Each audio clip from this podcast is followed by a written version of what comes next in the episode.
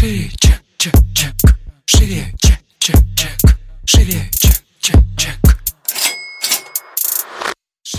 Всем привет! Это выпуск подкаста «Шире чек». Меня зовут Ира Подрез, и дважды в неделю вы слышите мой голос. Э, в этом подкасте мы говорим про продажи. Как перестать их бояться, как побороть синдром самозванца, как поднять чек и начать зарабатывать больше. Ну и самое главное, к чему мы с вами идем, это системные продажи. Сегодня наш очередной выпуск с ответами на вопросы, которые вы задаете мне в моем инстаграм. Если вы на него еще не подписаны, обязательно подпишитесь. Ира, нижнее подчеркивание, подрез. Ну и периодически я выкладываю кошки у себя в сторис. А, соответственно, не стесняйтесь задавать туда вопросы, потому что все ответы вы услышите обязательно в подкастах. Ну что, погнали.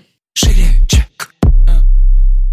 Что делать, если посередине стратегии резко изменились планы? А, мне хочется, наверное, про стратегию сказать то, что вообще это очень подвижная вещь. Ее почему-то многие воспринимают типа как написал, будь, пожалуйста, добр следовать этой стратегии от до. Но на самом деле а, мы когда составляем стратегии, я говорю студентам о том, что стратегия — это подвижная история. А, и ваши планы меняются, и это нормально, и вы корректируете свою стратегию в моменте ее развития. Потому что иначе вы получаете очень закостенелый такой организм. А по сути, стратегия — это такой план, который вы накидываете да, основными мазками, начинаете по нему двигаться, и бывает, и это очень часто случается, что в процессе реализации у вас появляются новые вводные. И ваша задача уметь строить свои стратегии и перестраивать их. Не, поэтому, собственно, я не поддерживаю идею про стратегию написать один раз, чтобы на заказ, да, чтобы напишите мне стратегию на полмиллиона миллион. Сегодня у нас такой запрос был в чате. Типа, и я буду ее реализовывать. Да нет, оно на то и стратегия является гибким организмом, потому что появляются через несколько месяцев новые вводные, вы перестраиваете это. Потому что у меня есть, допустим, стратегия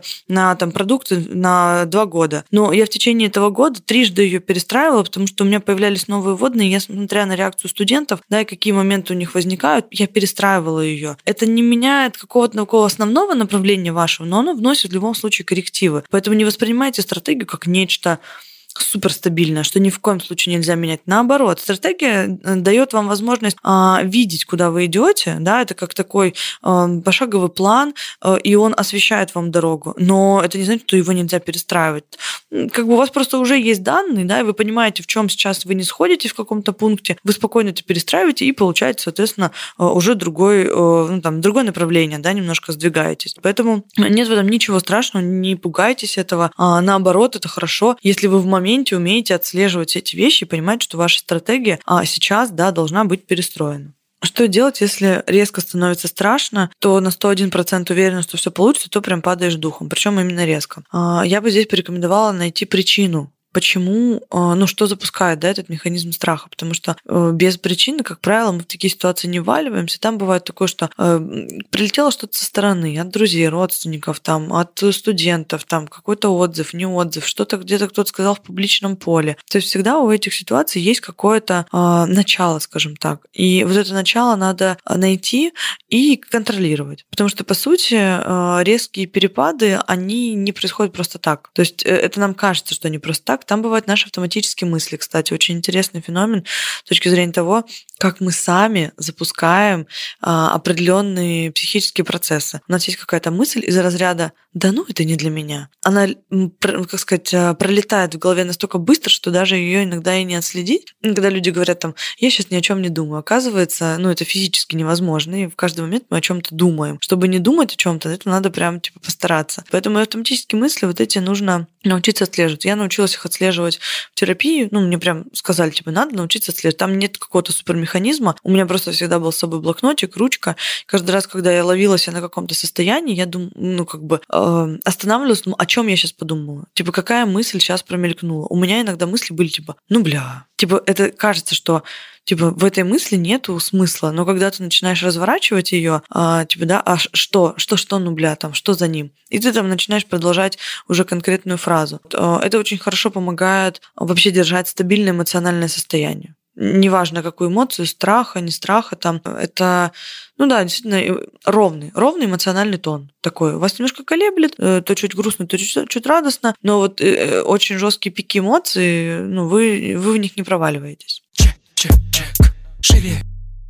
Как взбодрить эксперта перед прогревом и продажей курса? На мой взгляд, это, конечно, не задача продюсера, потому что я знаю, что очень многие эксперты а, имеют проблемы с самооценкой, самоценностью, а, неуверенностью и так далее. И я не знаю, мне тут нужно, наверное, прикреплять какие-то ссылки, типа в терапию, уже, знаете, какую-то табличку поднимать, типа, друзья, это в терапию. Ну, я просто не знаю, как неквалифицированный человек в данном вопросе может другому человеку помочь, да, и вот этот взбодрить, оно на чем основано? Что он не в себе не уверен, но опять же, да, там можно создать какой-то канал с там отзывами, кейсами, давать эксперту постоянно перечитывать. А можно сделать какую-то активность среди аудитории, там, условно, чем вам нравится мой блог, там, да, там, за что вы меня как эксперта там, ну, там, любите, там, ну, что-то в таком формате, чтобы человек просто почитал приятности о своей работе. Это тоже даст хороший положительный эффект. Но в целом, если есть проблемы с самооценкой, самоценностью, с этим надо работать. Через бизнес-инструменты э, и с помощью терапии. Мне кажется, это будет а, самый эффективный вариант. У меня море уверенности, но при этом в аккаунте тишина и нет вовлеченности. Начала работать параллельно над личным брендом. Имидж, фотоконтент, сторис. Как привлекать экологично свою аудиторию, я коуч тишина в аккаунте не зависит от того, чем вы занимаетесь, а она зависит от того, какой уровень доверия у вашей аудитории к вам, да, насколько вы открыты. Часто, кстати, коучи, психологи очень закрытые почему-то в рамках социальных сетей. У них у многих срабатывает история, что я не могу что-то показывать, что-то рассказывать. Аудитория это чувствует, и, соответственно, если вы сами не открываетесь, то и людям очень сложно вам открыться. Поэтому здесь я рекомендую, во-первых, найти вот эту самую грань вашей открытости и при этом доверия вас к людям, потому что здесь не я не говорю, потому что нужно вытаскивать все там грязные трусы, рассказывать, как вы живете, кто у вас там муж, какие дети и так далее. Нет. Я про, э, ну, какое-то, знаете, такое человеческое взаимоотношение, человеческое доверие а без погружения в вашу личную жизнь. Потому что все, что вы сейчас описали, да, там фотоконтент, личный бренд, сторис и так далее, это история про внешнее. И это история про то, как это там украсить, сделать как-то красивым и так далее. А, но даже тот же личный бренд, он прежде всего строится на вашей искренности. Про что вы?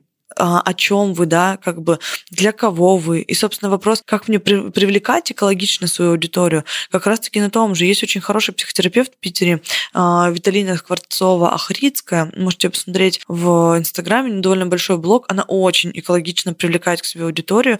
У нее хорошие таргеты работают. Вы можете посмотреть тоже в аккаунте, какие у нее работают таргеты. И она, у нее, допустим, один из таргетов, который я так запомнила хорошо, это, типа, друзья, добрый день, меня зовут Виталина Ахрицкая, я психотерапевт, а, но попасть ко мне на запись невозможно, а, и я даже перестала вести лист ожидания, да, там, и у меня там есть вот такой такой-то продукт там для э, этих психологов и психотерапевтов. Прекрасный заход, очень экологичный, ничего сверхъестественного, никакого хайпа, никаких танцев там и прочего. В ее спокойной манере, которая ей свойственна. У нее прекрасно идет продажа инфопродуктов, у нее очень большой отклик аудитории, потому что она а, как специалист очень располагает к этому, да. Понаблюдайте за своими коллегами в рынке, как они в вашей нише развиваются, да, за счет чего они показывают свою открытость, за счет чего у них формируется это доверие. Как правило, эм, это такая история, когда ты доверяешь мне, я доверяю тебе. Как-то так я наверное, ее писала, потому что она для меня вообще такой ну, один из образцов, да, вот в этой области, и за ней, правда, приятно наблюдать. Поэтому я искренне рекомендую ее блог. А, посмотрите, э, понаблюдайте и возьмите что-то для себя, и я уверена, что вы найдете очень много всего интересного у нее.